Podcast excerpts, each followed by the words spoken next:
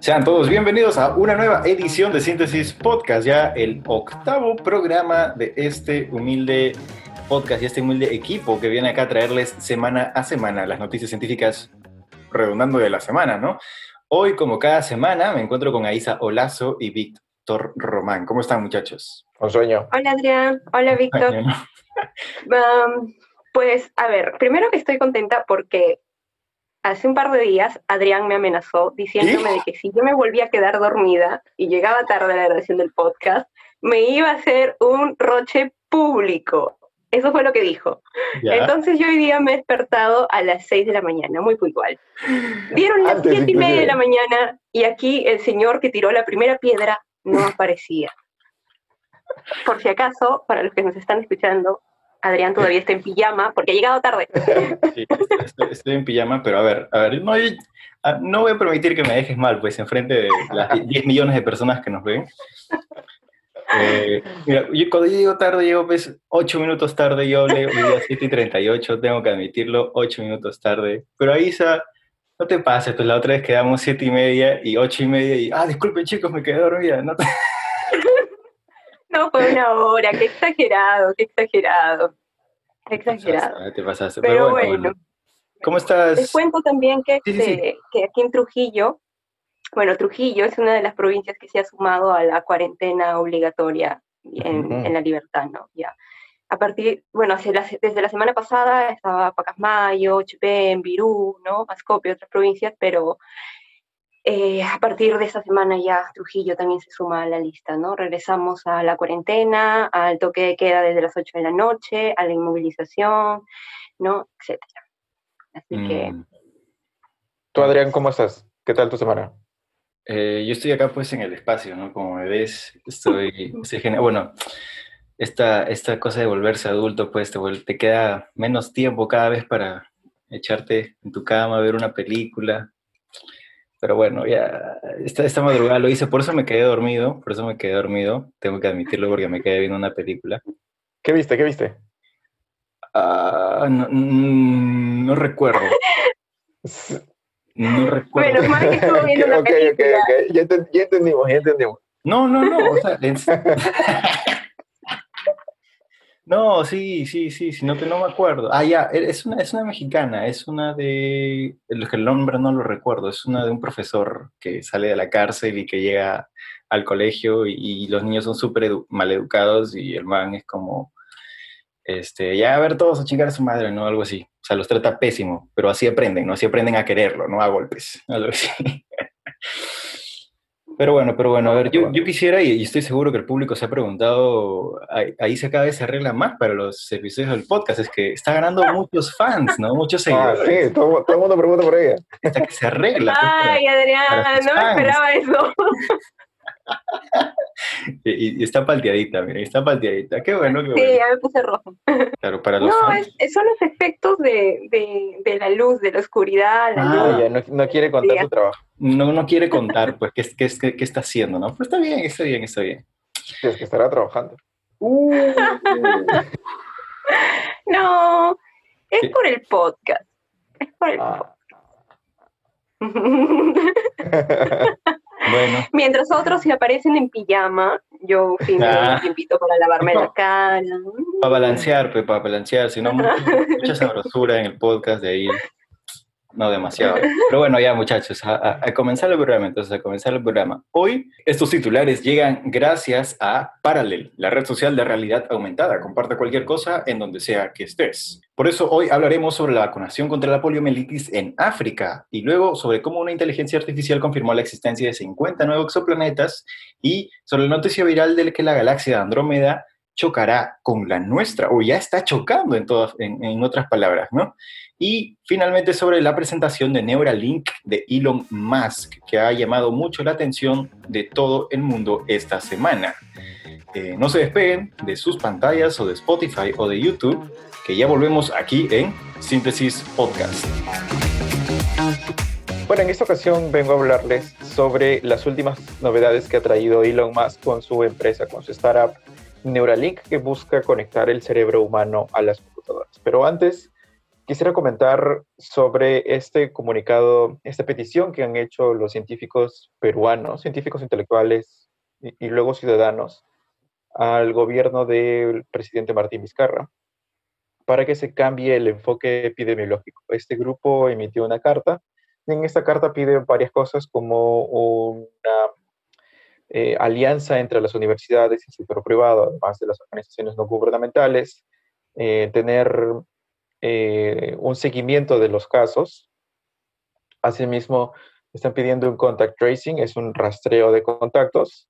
y finalmente, hacer uso de las, de las personas especialistas en temas de economía, epidemiología, para mm, prepararnos para lo que se viene después de que termine la pandemia, que por cierto, de acuerdo a la data que está recogiendo el ingeniero Rodrigo Parra Wong, la, probablemente ya estamos en, en bajada. Y, Víctor, ¿quiénes son los que están firmando el documento? ¿Quiénes son los que están pidiendo esta colaboración entre público y privado del presidente Vizcarra? Ah, bueno, está el profesor Modesto Montoya, está mm, eh, Josefina Tausend, la periodista, está Eduardo Málaga, está Brian Lucero, presidente de Científico.p, está el investigador Hugo Ñopo, eh, está Mateo Prochaska, el epidemiólogo peruano que vive en el extranjero, y en realidad hay una serie interminable de personas que, están, que han firmado este, este documento pidiendo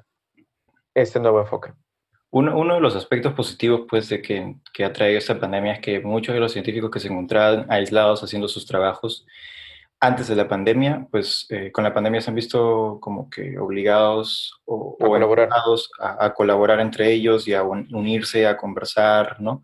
Y a presentar eh, propuestas tan importantes como la que mencionas, ¿no? de la lista que se, de la petición que se le envía a Vizcarra.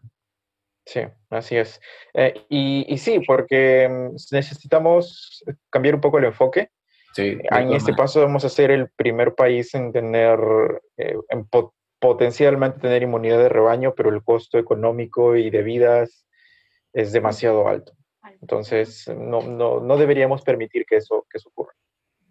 Eh, justo, justo esta, esta semana pues estaba viendo un capítulo de La Encerrona de Marcos y Fuentes y mencionaba que casualmente, eh, si, es que, si es que unimos pues los, las muertes confirmadas y las, las muertes que todavía no están confirmadas, pero que, que salen pues de los excesos de muertes que tenemos en, Lima, eh, prácticamente el coronavirus ya se habría llevado eh, la misma cantidad o más gente de la que se llevó el terrorismo en los años 80, ¿no? Sí, la cifra es 70, pero esto se está contando todas las muertes, no solamente las muertes por coronavirus. Aún así, termina estando dentro del rango de lo que el Imperial College de London dijo en un momento que podría ocurrir en el Perú, que era 50.000. Eh, recuerdo cuando vi la primera vez el, eh, el, paper, cuando lo sacaron al comienzo, al comienzo, al comienzo, al comienzo de, la, de la, pandemia, eh, lo vi y yo dije 5.000, porque vi mal el número, 5.000, dije, bueno, 5.000 es una cifra baja, no es triste, pero es una cifra baja.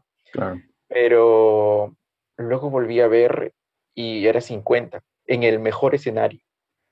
te juro que esa noche no dormí. O sea, me quedé pensando, pensando, pensando, comencé a leer y releer y revisar dónde estaban las proyecciones, etcétera. Y decía, y era, y era cierto, pues de acuerdo a las características del país, cómo se estaba presentando la enfermedad, y una serie de aspectos económicos, sociales, eh, históricos, eh, lo mínimo que se esperaba en Perú era 50.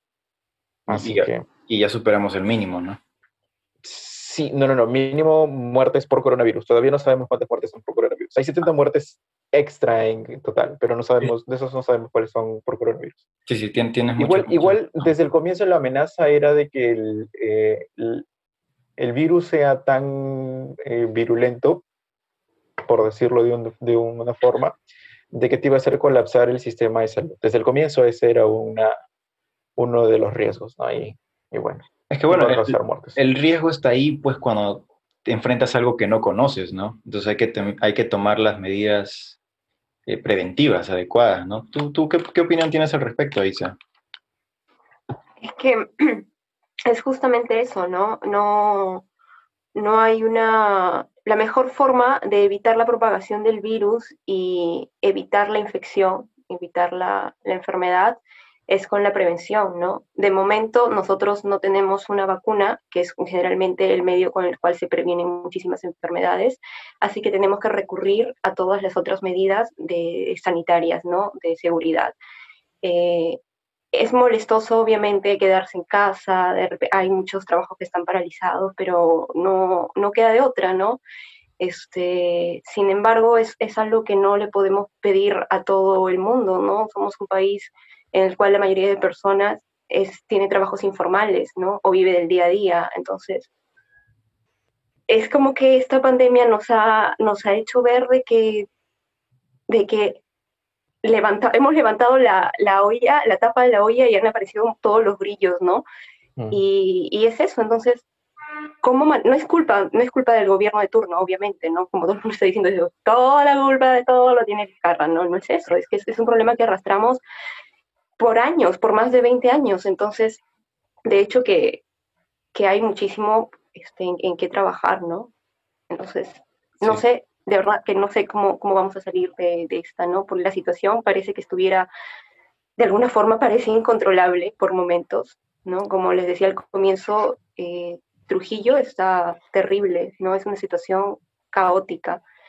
Y, y da, da miedo, ¿no? Da, mucho miedo. Yo por el trabajo tengo que movilizarme y, todo el tiempo estoy con miedo porque puedo contagiarme y puedo contagiar a otras personas, ¿no? Pero, pero a veces no nos queda de otra. Entonces, mm, sí, Eso, eso, es cierto. Eh, hablemos de cosas un poquito más alegres, aunque también distópicas si es que lo pones, si es que lo, lo piensas. Este es un programa este de futuro. Pues, ¿no?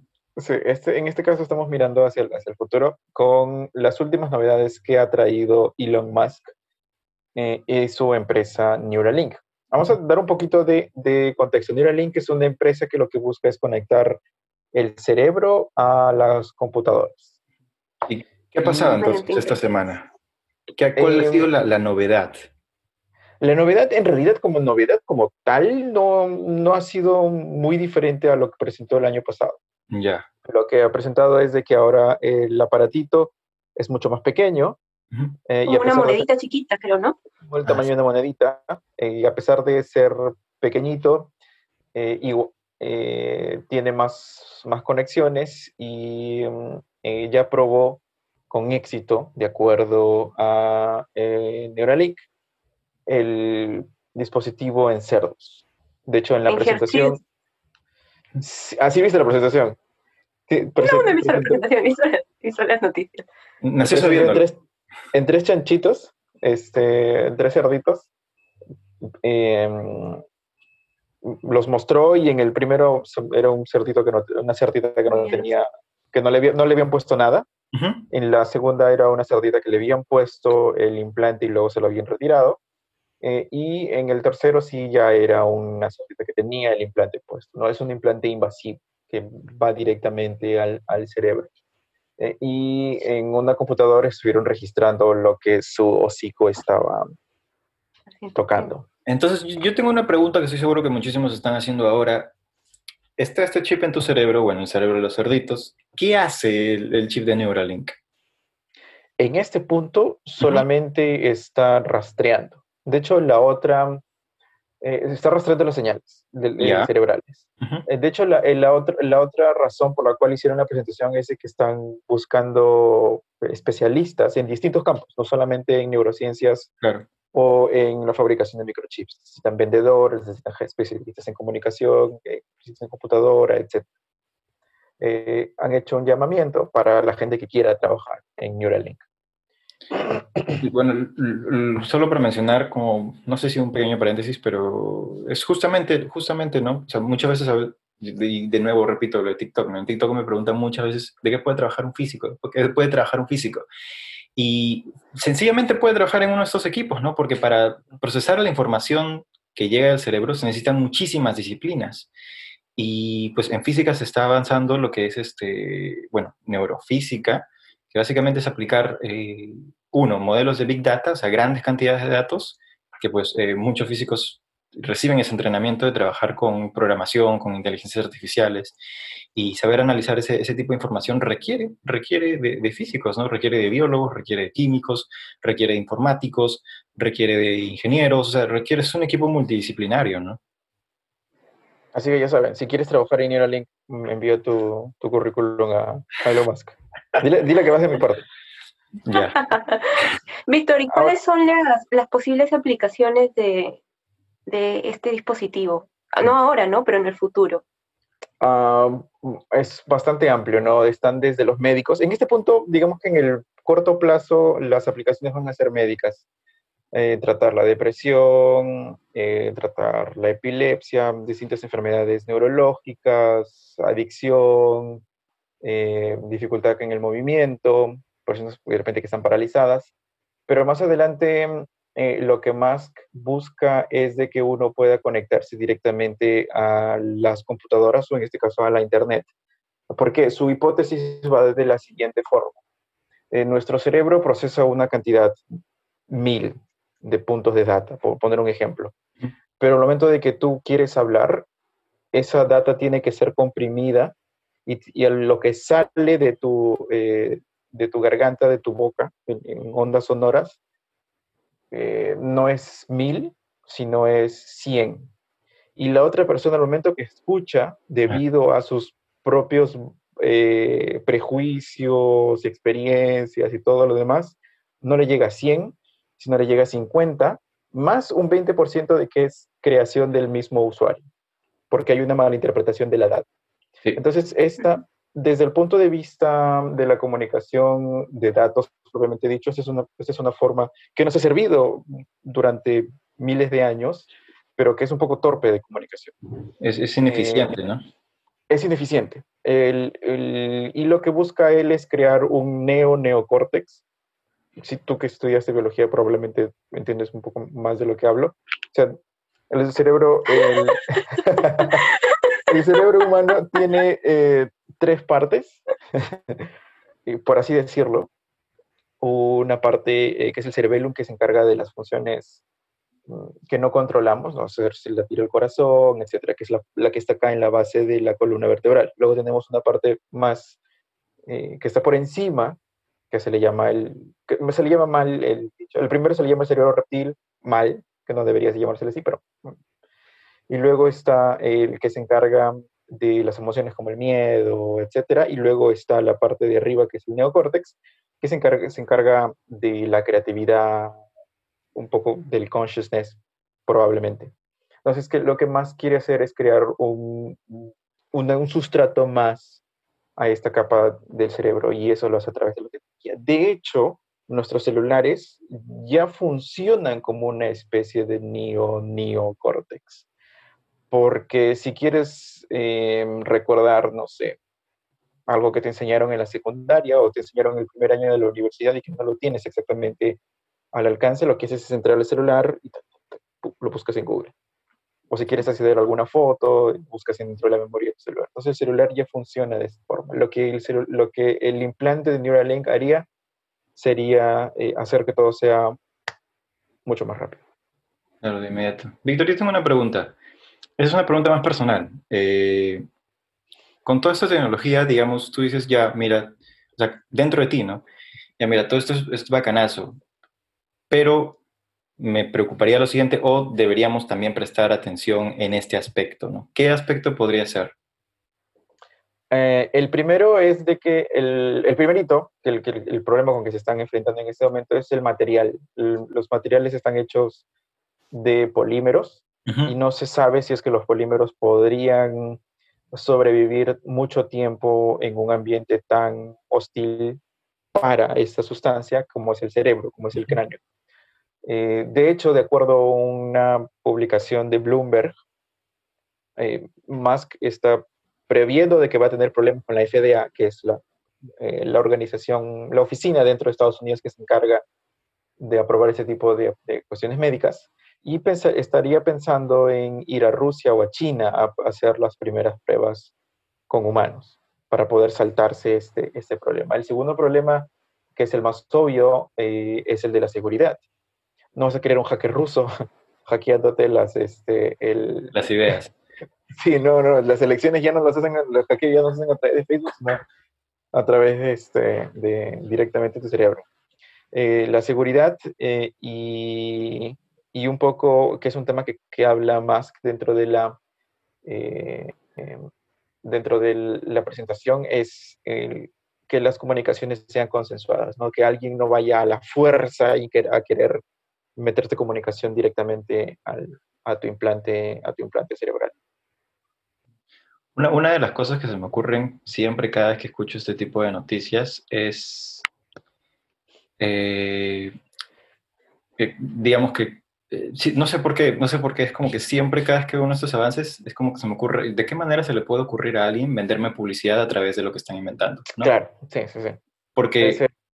digamos que es, el, es la forma en la, que, en la que se da todo, ¿no? O sea, apareció YouTube, publicidad en los videos aparece este Instagram, publicidad entre cada publicación, ¿no? Es, es claro, pero, pero ahí estás hablando, ahí estás hablando de aparat de servicios que ah, son sí. Sí, sí, gratuitos. Pero en este caso sería un dispositivo que tiene un precio. Es como tener un celular Apple, por poner un ejemplo. Que no el celular Apple no te viene con publicidad. No, pero hay otros teléfonos que, que sí, te, lo meten así bien caleta, ¿no? Como para que no te des cuenta. Pero sí, Xiaomi tiene eso. Xiaomi, no sé, si, no sé si acá en Perú, pero en China se subvencionan bastante con, con la publicidad eh, in-house que tienen. Eh, y em, otra, otra de las cosas que se me ocurren es como, por ejemplo, si ahora las personas no están súper, bueno, muchos, muchos están como que súper eh, preocupados por, este, por esta nueva vacuna que nos va a inyectar un chip dentro del, del cuerpo, ¿no? O sea, ¿te imaginas, te imaginas cómo será la introducción de esta tecnología a la sociedad en, un futuro? O sea, si ahora reaccionan de esta manera solo con antenas 5G, ¿cómo reaccionarán cuando efectivamente venga un chip que te lo vayan a introducir pues en, en la cabeza, ¿no? Sí, por eso, por eso en esta fase al menos todo eh, es experimental, uno, y en el corto plazo va a tener aplicaciones médicas, o sea, para personas que ya están pensando en tener algún tipo de implante eh, BMI, eh, Brain Machine Interface, interfaz cerebro-máquina. Entonces, em, sí, no creo que la sociedad esté lista, pero para, men pero por lo menos para las cuestiones de aplicaciones médicas en los países desarrollados, no creo que haya mucho problema. ¿Se pondría un chip? ¿Se, ¿Se pondría un Neuralink para poder escuchar música Yo creo que no. O sea, Yo este no, pero me, estoy acordando de... Me estoy acordando de... No sé si ustedes vieron ese capítulo de Black Mirror. Black Mirror. Era Black Mirror, ¿no? Sí. En el cual este, eh, había unos implantes, unos chips, te colocaban aquí atrás, te parecían unas tachuelitas que te, las ponían acá para que, para que eh, a través de la pantallita la persona que está manipulando eso pueda ver tus recuerdos. Y lo usaban en la serie, bueno, en ese capítulo, para rastrear eh, o para interrogar a personas que habían sido de repente testigos de algún crimen, eh, cualquier cosa, ¿no? Incluso hasta a un cuy se lo pusieron, ¿no? Al final, a un conillo de India. Sí, sí, sí, sí. Em, esa es una de las posibilidades, de entre las cosas que dijo Musk, pero es una un poco más de ciencia ficción en este punto.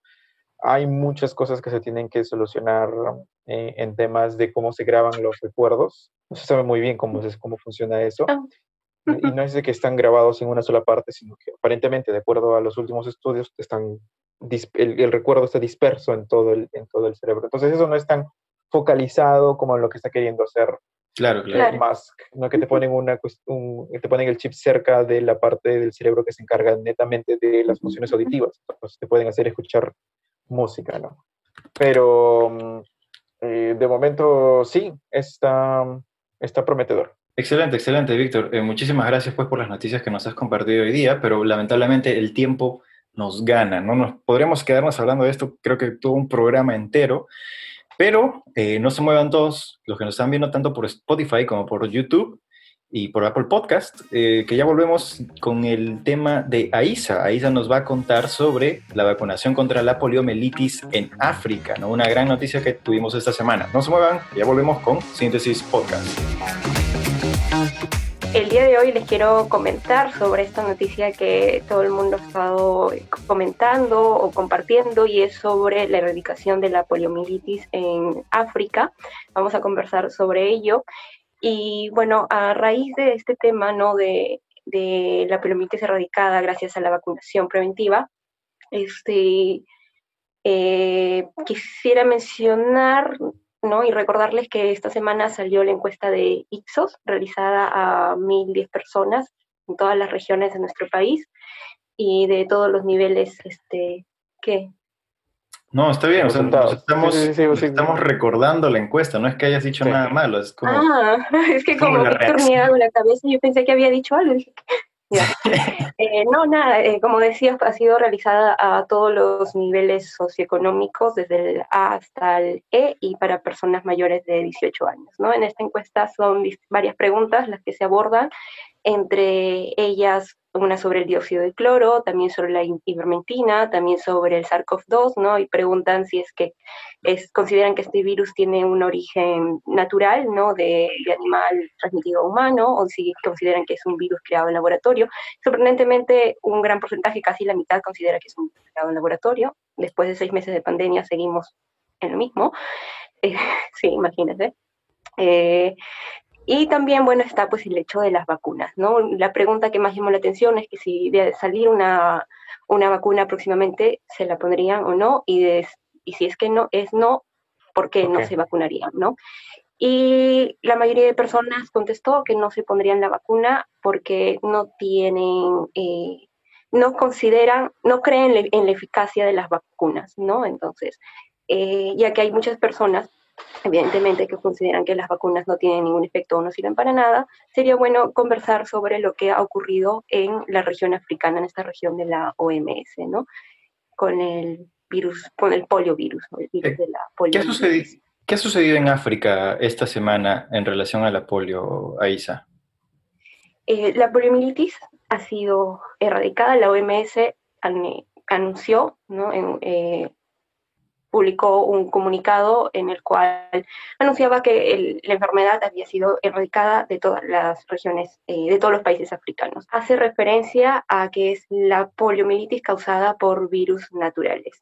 Vamos también a, a conversar por qué virus natural, hay un virus artificial de la polio. Eh, una pregunta, ¿eso quiere decir que, bueno, dicen solo de África, ¿eso quiere decir que en otras partes del mundo todavía hay polio? Eh, la polio es una enfermedad que está casi erradicada. La OMS tiene seis regiones mundiales, ¿no?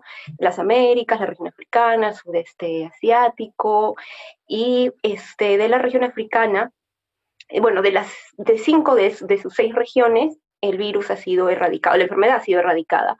Sin embargo, aún quedan dos países de la región del sudeste asiático con este, la enfermedad. Estos son Afganistán Afganistán y Pakistán, ¿no? Eh, aún en esos dos países este, permanece la enfermedad. Así que no está del todo erradicada. De hecho, la única enfermedad que hemos podido erradicar completamente es la viruela, ¿no? Hay otras enfermedades que están casi, casi erradicadas, como el tétano, la tosferina, la visela, ¿no? Pero hasta el momento, la única que hemos podido erradicar es la viruela. Ya llevamos 41 años. ¿Y qué ¿En qué momento se considera Sí, eh, tú ya preguntaste, déjame preguntar. Sí, sí, sí, dale, dale. ¿En qué momento se considera que una enfermedad ha sido erradicada? Eh, cuando ya no hay más casos por causas naturales, ¿no? Para esto tienen que haber sistemas de vigilancia completa, ¿sí? Porque puede hacer que aparezca, no puede ser que en un año no se reporten casos, puede ser que en dos años no se reporten casos. Pero este, si es que no hay más casos en un periodo de cuatro años, entonces la enfermedad se considera erradicada. Mm. Eh, con el virus de la polio, con el poliovirus, es particularmente llamativo porque hay otras formas de, de, de infectarse con el virus, ¿no? Debido a que la forma de vacunación de, contra la poliomielitis es oral, ¿sí? es la vacuna Sabin, es una vacuna eh, orales, como que en viales y o por la boca uno puede tomar el líquido y este, después de varias dosis quedar, estar inmune al virus. Esto también puede causar que cuando esta vacuna se aplica en poblaciones que no están del todo inmunizadas, por ejemplo, en una población en un, pueblo, en un país de África, en el cual no todos han recibido la vacuna, este podría, el virus, eh, al ser la vacuna remanentes de virus vivos, podría empezar a rotar de persona a persona, entonces habría casos de la enfermedad, no por, no por causas naturales, sino por, este, por la vacuna este, circulante, ¿no? Entonces, pero el comunicado lo que dice es de que eh, la enfermedad por causas naturales, por el virus natural, ha sido erradicado. Sin embargo, aún en 16 de los 54 países de la región africana, este, aún hay brotes o, hay casos de la enfermedad por la vacuna circulante. No, eso, es importante. ¿Cuáles son, ¿Qué cosa hace este virus? ¿Cómo, ¿Cómo funciona? O sea, ¿qué cosa hace la polio? ¿no? Digamos que yo tengo la edad suficiente como para acordarme de alguna persona que sufrió de polio, pero probablemente haya gente más joven que no yo, la verdad, yo nunca he visto a una persona con polio. Eh, la polio, nunca lo he visto, ¿no? La, la poliomielitis es una enfermedad este, ocasionada por un virus, un virus de ARN, el poliovirus, que ingresa este, por nuestra boca, por nuestras vías respiratorias, se almacena un tiempo en la garganta y luego pasa a nuestro tracto intestinal. Y tal como ocurre con el proceso de digestión normal, pasa a los intestinos y el intestino pues absorbe tal cual fueran nutrientes de un proceso digestivo tal cual. Eh, al ser absorbido el virus por por el intestino pasa al torrente sanguíneo. En los primeros días de la enfermedad, los casos más leves son asintomáticos, puedes tú tener la enfermedad, te recuperas después de un tiempo, excretas el virus por, por las heces y no te enteraste que tuviste la polio. El 95% de los casos es así. El 5% de los casos remanentes ya generan una enfermedad, unos casos un poquito más severos. Empiezas a tener eh, dolor de cabeza, dolor de garganta, fiebre, escalofríos, cansancio, etc. Pero es tratable, te puedes tratar. Sin embargo, el, cerca del 2% de los casos pueden tener una parálisis, generar una parálisis ya sea temporal o ya sea permanente. ¿Por qué? Porque el virus puede pasar este, del sistema circulatorio a la zona de la columna de la médula espinal y tiene una, ocasiona una destrucción selectiva de las neuronas motoras, ¿sí? selectiva, destrucción selectiva. Acaba con las neuronas motoras y eso ocasiona esa parálisis. Cuando es una parálisis permanente, una parálisis muscular permanente, eh, algunas personas infectadas o contagiadas pueden fallecer porque esto eventualmente ocasiona que no puedas respirar porque los virus que, perdón, los músculos que facilitan la respiración no funcionan, entonces mueren de un paro respiratorio. Es un porcentaje muy, muy pequeño de la población y susceptible de la población infectada, pero sin embargo es posible, ¿no? Puede darse porque no se sabe o sea, uno no puede decir, yo me voy a infectar con la polio y me voy a recuperar dentro de cinco días o dentro de diez días. Uno no, puede decir, no, no, puede asegurar este, qué tan grave puede ser la enfermedad si es que se infecta, ¿no? Por eso es de que la, generalmente este, ataca a, niños menores de cinco años, ¿no? Por eso es que la polio, eh, la vacuna contra la polio es parte de las cartillas de vacunación obligatoria, ¿no? Claro, claro. A todos nosotros nos han vacunado contra la polio. Es, lo que quería mencionar, ¿no? A todas las personas que nos están escuchando, casualmente es por eso que es una vacuna, digamos, necesaria cuando uno, cuando un, ser humano nace.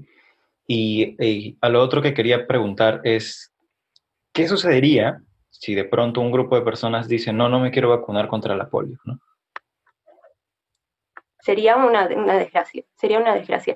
Justamente ahorita que mencionas eso, una de las preguntas de la encuesta de, Ipsos era si apareciera la vacuna contra el COVID-19, ¿debería ser obligatoria o debería ser voluntaria? Casi la mitad asegura que debería ser voluntaria, lo cual para mí no, tiene cabida, porque justamente enfermedades que no tienen cura, como la polio, que no, tiene cura, la única forma de combatirla es previniéndola, evitar, evitar que, que te infectes, y eso es por medio de la vacunación. Y yo creo que las personas que no creen, que dicen que no creen en la eficacia de las vacunas, es porque no han visto los casos de enfermedades que tenemos controladas gracias a las vacunas. Yo cuando, cuando dicto clases y nos toca el tema de las vacunas, a mis alumnos yo les pongo las imágenes más crudas posibles de los síntomas y los signos de las enfermedades que, son, que se previenen con las vacunas para que ellos vean qué, qué es lo que pasa cuando, no, cuando uno, no se vacuna, ¿no? Entonces, eh, donde hay un niño no vacunado, donde hay un niño con polio, todos los niños están en riesgo a su alrededor. La vacuna, hay que mencionar que no es solo una dosis, son tres dosis durante los primeros años y luego dos refuerzos, ¿no? Y es así también como funciona la vacuna oral, la vacuna Sabin, que es la que con la que han erradicado la polio en África, ¿no? Son, son varias dosis eh, consecutivas para eliminar el, el virus. Las vacunas son uno de los logros más grandes de la medicina, de, de los avances de los humanos. Negar, negarlos es como, no sé, Negar que tenemos es internet, Negar es algo criminal, es algo que no se puede tolerar porque no puedes negarle la vacunación a un niño, mm, es algo que no puedes hacer. Además, uno puede decir, no, yo soy libre, tengo mis derechos, y yo quiero no me vacuno, pero tus derechos terminan donde empiezan los derechos de otros. Entonces, uno no va a poner en riesgo este, a las demás personas, a los demás niños, porque uno no quiere vacunarse. Pues, ¿no? Ahí, yo, yo quiero que la gente que nos esté escuchando entienda lo siguiente. ¿Cuál es el peligro de que solo un grupo se vacune y otro grupo no? El, peligro es que la enfermedad nunca, nunca se va a erradicar, la enfermedad va a seguir ahí, el patógeno, en este caso un virus, puede ser una bacteria también, va a seguir dando vuelta y va a tener poblaciones susceptibles a las cuales infectar, va a tener casitas donde alojarse y donde permanecer, ¿no? Eh, va, a seguir, ganando resistencia, va a se va a sentir muy cómodo y finalmente, cuando menos lo pensemos, va a haber un brote muy grande, va a haber un brote muy grande. E incluso las personas que no están vacunadas estarán en peligro. Obviamente. Claro. lo que pasa es, hasta donde tengo entendido, no sé si, si, si, tú me puedes corregir aquí, em, hay un grupo de personas que, una, no logran protegerse por una cuestión estadística, eh, y dos, hay, un grupo, hay otro grupo de personas a las cuales no se les aplica la vacuna porque su sistema inmune es demasiado débil. Entonces, esas personas eh, no están protegidas por las vacunas, sino por la inmunidad de rebaño, algo de lo que hemos venido hablando durante, durante los, los capítulos pasados. Eh, como hay personas que, no, que están vacunadas, eh, estas personas no son susceptibles a la enfermedad y por, y por ende no pueden transmitirla. Eh, y si cortas eso, cortas la transmisión. Entonces, si la gente comienza a rechazar las vacunas y no se vacuna, esa inmunidad de rebaño se rompe y esos miembros de la sociedad que estaban protegidos por el grupo dejan de estarlo y se vuelven susceptibles, ¿no? Exacto. Y ahorita que, mencionas eso, Víctor, este, es importante también saber de que, bueno, en, en el caso de, del polio, como en otras enfermedades, hay un pequeño grupo que, son, que tienen deficiencias inmunológicas muy, muy raras, muy, muy extrañas, que como tú dices, eh, pueden tener las dosis de vacunación continua, una tras otra, una tras otra, pero sin embargo no pueden adquirir la inmunidad que se espera eh, se adquiera con las vacunas, ¿no? Eso pasa, pero es en un porcentaje muy, muy, muy pequeño de la población. Algunos, algunas personas, sobre todo las que son este, eh, las personas de, los movimientos antivacunas aseguran de que estas tienen efectos adversos, de que son peligrosas, etcétera. Y si bien puede haber algunas reacciones adversas no deseadas, el porcentaje es pequeñísimo y pues no vamos a comparar los maravillosos efectos positivos que tienen en la, en la salud global con, con, casos muy aislados de, de, de efectos adversos. Bueno, bueno, muchísimas gracias entonces por, por compartirnos el, ese tema súper interesante y, buena noticia, ¿no? El haber eh, erradicado casi por completo, bueno, por completo la poliomielitis en África, ¿no? Pero bueno... Eh, por causas naturales. Por causas naturales. Pero bueno, el, el tiempo ya nos, nos, nos, gana, pues siempre nos gana el tiempo, ¿no? Así que eh, no se muevan de ahí, que ya volvemos conmigo, ¿no? Con Miki, con su servilleta, para hablar una vez más sobre el espacio, sobre la astrofísica una noticia que ha salido por ahí que la galaxia de Andrómeda está chocando con la Tierra, ¿no? Ya vamos a conversar de eso un poco más adelante, pero no se muevan, ya volvemos con Síntesis Podcast. Bueno, continuando con el episodio de hoy, pues me toca como siempre los episodios, los, los temas de astrofísica, ¿no? Hoy quería comentar un tema así súper rápido, ¿no? Que una inteligencia artificial confirma la existencia de 50 nuevos exoplanetas. A ver, ¿por qué quiero comentar esta noticia? Básicamente porque, de nuevo, quiero hablar de esta multidisciplinariedad y cómo es que eh, ahora, ahora, en estos tiempos, pues eh, se requieren muchas habilidades, no es como que, ah, estudio física y trabajo, no, no, así no funciona el mundo de hoy, sino que tienes que seguir aprendiendo cosas y los físicos y los astrofísicos pues tienen, y los biólogos también, muchos, muchos tienen que seguir aprendiendo lenguajes de programación, porque lamentablemente sin lenguajes de programación ya no puedes hacer investigación muchas veces, ¿no? Y ahí se la veo sufriendo porque, porque no le gusta, eh, me, parece, ¿no? No me gusta y no entiendo. He intentado, pero no, no puedo. Bueno, bueno, a, meterle más punch en eso, Isa. El, lo, que, lo que ha sucedido es que, a ver, nosotros, por lo general, para observar un planeta, utilizamos algo que se llama método de tránsito, ¿no? Para explicarlo de forma sencilla, a veces tú estás en tu cuarto con la luz prendida y pues una polilla empieza a volar alrededor del foco, ¿no? Entonces a veces tú te das cuenta por la sombra, porque sientes que algo pasó entre la bombilla y, tus ojos, ¿no? Que es como una sombra que hace. Lo mismo sucede, lo mismo hacemos para capturar o para identificar exoplanetas, ¿no? Vemos que un planeta está pasando de frente de una estrella y nosotros notamos esa sombra, esa caída en el brillo.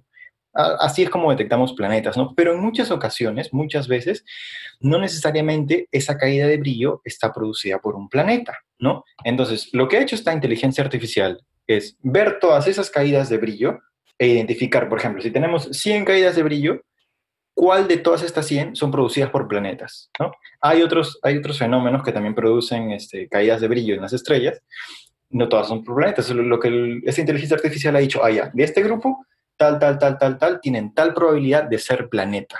Dime, Víctor. ¿Qué, otra cosa, qué otra cosa puede, puede ocasionar una caída en el brillo? ¿Una nave romulana? Eh, puede ser ocasionada muchas veces por un sistema estelar binario, o sea, un objeto brillante y otro objeto opaco, que no necesariamente tiene que ser planeta. Otras veces puede ser por interferencia de objetos, eh, eh, como polvo, como gas, nubes de polvo y gas que están presentes entre la estrella y entre nosotros, o incluso a veces pueden ser pequeños errores sistemáticos o, sí, sistemáticos, ¿no? del sistema, ¿no? probablemente algunos errores en la programación, etcétera, etcétera. O sea, no es que podemos decir, caída de brillo, ah, entonces es un planeta, ¿no? O sea, es muy probablemente un planeta, pero lo que ha hecho esta inteligencia artificial es ver, ah, mira, este caída de brillo tiene 80% de que es planeta esta tiene 99% de ser un planeta, ¿no? Porque más o menos lo que se hace es entrenar a la inteligencia artificial con caídas de brillos ya confirmadas de que son efectivamente planetas. Entonces, al utilizar la inteligencia artificial, uno se ahorra muchísimo tiempo, ¿no? Porque ya no es como que, ah, una persona va y mira esto, mmm, pasa sus códigos, tan, tan, tan, tan, ah, ya, sí, sí es planeta, planeta confirmado, ¿no? En la inteligencia artificial te analiza, pues, o sea, grandes cantidades de datos y te vota de todas esas grandes cantidades de datos cuántos son planetas efectivamente. Entonces, lo que el equipo ha dicho ya, mira, a partir del 99% de seguridad que tenemos de que es un planeta, es un planeta. Y que han confirmado esos 50 planetas. Y lo, importante de eso es que podemos observar a esos planetas ya identificados y ver eh, con más precisión, como ya observarlos individualmente y no como un conjunto de datos, ¿no? Esa sería como la noticia más, eh, más ligera que tengo hoy, ¿no? Luego, luego eh, otra, otra que pues estoy seguro que le va a gustar a Isa, porque en esta semana me dijo, cuando, cuando estábamos conversando, ¿no? ¿Qué temas vamos a traer? A Isa me dijo, uy, por fin vas a traer un tema interesante. con ese cariño, pues con ese cariño me, me tratan en este programa, ¿no? a ver, este tema... Te, te, dijo, te dijo aburrido de una manera bien elegante. Sí, sí bueno, yo, creo que, no soy el único que se ha dado cuenta, ¿no? sino todos nuestros amables eh, televidentes, casi iba a decir, las personas que nos ven a través de YouTube, pues se dan cuenta todas las veces que Aisa bosteza cuando yo hablo, ¿no? Yo, creo que podrían contarlas Oye, solo, solo pasó una vez. solo pasó una vez. Y no fue por lo que tú habías estado hablando, sino porque estaba cansada. Bueno, está, bueno, hay que creerle, pues, ¿no? no, tengo cómo comprobar su, su, su mentira. Pero bueno, a ver, la, siguiente noticia que, repito, le va a gustar a Isa es que científicos encontraron la evidencia, más evidencia de que bacterias podrían sobrevivir al viaje entre la Tierra y Marte. ¿Han puesto bacterias en alguna de las misiones que, les han enviado hace el año pasado? Sería, sería lo caso, ¿no? En la estación espacial, en la estación espacial. No, efectivamente, a ver, ahí se le ha chuntado ahí. Lo que, lo que han hecho es con la Estación Espacial Internacional. A ver, anteriormente nosotros habíamos eh, identificado un orden de bacteria llamada Deinococcus, que se identificó que, podría, que puede resistir condiciones extremas. Entonces lo que han hecho es agarrar esta bacteria y colocarlas en la Estación Espacial Internacional. La peculiaridad de, estas bacterias, según el artículo, dice es que forman colonias. Forman como grupitos de bacterias, como si fuesen este, eh, el ejército que intentó detener a Bardock cuando Bardock quería asesinar a Freezer en la película de Bardock, algo así. Entonces, digamos, si viene una radiación, mata a todas las que están afuera, pero las de y forman como una costra, como una capa protectora para las de adentro, y las de adentro pueden sobrevivir. Y esto es lo que han analizado en la Estación Espacial Internacional. Las han puesto en diferentes concentraciones, en diferentes tamaños de colonias y por diferentes tiempos. Lo que han hecho es que, eh, básicamente, lo que han descubierto es que eh, en un grupo eh, no ni siquiera tan grande, ni siquiera tan grande, sino promedio, estas bacterias sobrevivieron al espacio por tres años. Las han dejado ahí en la pared externa de la Estación Espacial Internacional por tres años y han sobrevivido. Han extrapolado sus conclusiones, sus resultados, perdón, y lo que han descubierto es que estas bacterias podrían sobrevivir hasta ocho años en condiciones de espacio, del espacio exterior. ¿Y de qué viven? No, o sea, tampoco es que pongan las bacterias ahí solitas, ¿no? Así como que ya eh, arreglense ustedes a ver qué hacen, ¿no? O sea, las ponen, se supone, en un medio de cultivo, ¿no? Con todos los nutrientes que la bacteria usualmente necesita para, para crecer pero desprovistos pues obviamente toda la seguridad que podrían tener aquí en la Tierra. Aunque aquí pues este Deinococcus radiodurans se conoce por ser la poliextremófila por excelencia, ¿no? O sea, es radiófila, resiste desecación, resiste salinidad, ¿no? Es, es, es para, que una de las Para traducir un poco, radiófilo quiere decir de que sobrevive... Que soporta la radiación, ionizante y no ionizante, ¿no? O sea, la Justamente la forma en la que... Y esa bacteria hace su fiesta. Exacto.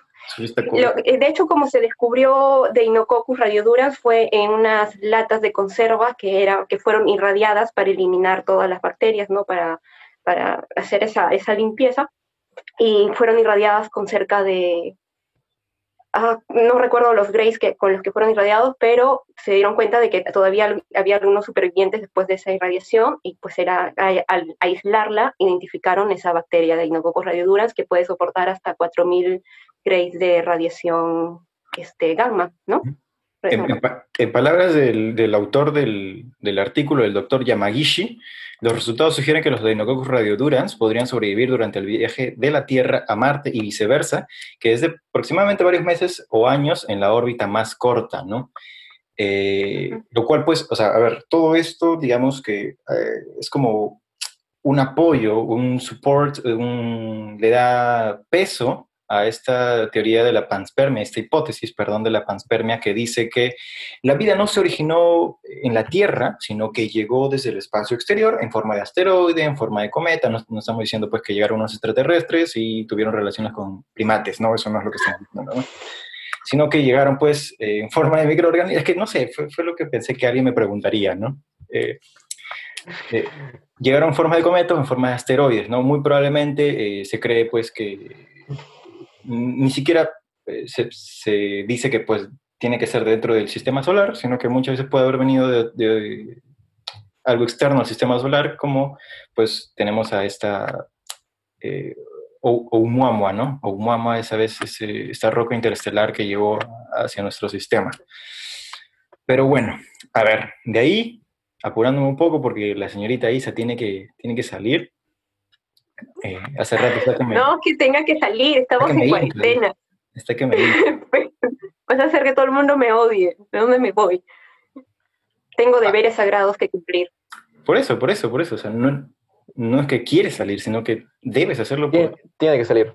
por responsabilidad, ¿no? Y bueno, antes de entrar pues ya de fondo a la noticia, por así decirlo, a la tercera noticia, quería contarles que hay una compañía que nos está ayudando, que es la compañía Involve, que es la primera plataforma de moda on demand. A ver, ¿qué, qué es moda on demand? ¿no? Moda on demand es básicamente producir lo que se vende y no al contrario. ¿no? De esa manera, eh, la compañía Involve evita contar con una sobreproducción textil, que es la principal causa por la cual la industria de la moda es la segunda mayor contaminante del medio ambiente. ¿no? Eh, por eso es que han creado la página web www.get-involve involve.com. ¿no? Entonces, lo bueno de esta página, permítanme contarles, queridos compañeros de Síntesis Podcast, es que para todos los que nos están escuchando, hay un descuento. Quienes quieran entrar a esa página, eh, el descuento es con el código síntesis, ¿no? Eh, al momento de tu compra te van a pedir un código, pones síntesis y vas a tener un descuento, ¿no? Así que ya sabes, www.getinvolve.com. Y ahora sí. ¡Ay, qué bacán! Siento que somos influencers. Siempre veo como que las influencers en Instagram ponen y ingresando este código tendrás un descuento en tu compra. ingresando síntesis tendrás un descuento en tu compra. Así que ya saben, bueno, de nuevo, getinvolve.com. Y ahora sí, entrando a la noticia ya de fondo, ¿no? De fondo es la última, que es una noticia muy viral, ha aparecido en muchísimos medios eh, peruanos, tanto peruanos como internacionales, y, les cuento pues que nosotros estábamos tranquilos un viernes por la noche, ayer justo, y ahí se llega con la noticia, ¿no? ¡Pam! Pega Y digo, ¿qué está pasando, no? Y ya, ya habría preparado mi speech ya para contar solo dos noticias, ya, ya dije, ya me extiendo en esta parte, me extiendo en la otra, pero por eso es que he contado las otras dos, digamos, a la velocidad de la hablada. Ahora. Y la que más me gustaba a mí, que era de, de Radio Radiodura, mi bola le diste. Cinco minutos. Me siento escapada. Pero bueno, continúa. bueno, bueno, bueno, continúo entonces. Eh, la noticia es que eh, la galaxia de Andrómeda, que básicamente es la galaxia más cercana que nosotros tenemos, ya está chocando con la Vía Láctea. Eso es lo que han informado diversos medios, ¿no? Pero digamos que sí, pero no, ¿no? Siempre es algo, eh, en estas, en estas este, noticias que son rimbombantes o que, suenan muy espectaculares, siempre hay una parte verdadera y la otra parte que necesita un poquito de precisión, ¿no? A ver, la parte verdadera es que efectivamente hay un comunicado oficial de la NASA que eh, anuncia de que esto está sucediendo, pero no, digamos, no es que las galaxias ya estén en colisión, ¿no? Sino es que las galaxias tienen algo que se llama halo. ¿No? Que es como, además, por ejemplo, la galaxia es, una, es un disco, ¿no? Con un bulbo y brazos. Así es la galaxia. Pero las galaxias tienen un halo, un halo que se extiende como si fuese una burbuja. Así como el sistema solar tiene una burbuja para defenderse de, del medio interestelar, eh, la galaxia también tiene una burbuja que se llama halo. ¿Este, este halo no está compuesto de materia oscura? El halo de materia oscura, eh, lo que se dice ahora, lo que, lo que pasa es que es algo que no se sabe muy bien, o sea, sí sabemos que existe porque detectamos que hay ahí algo que está causando gravedad, ¿no?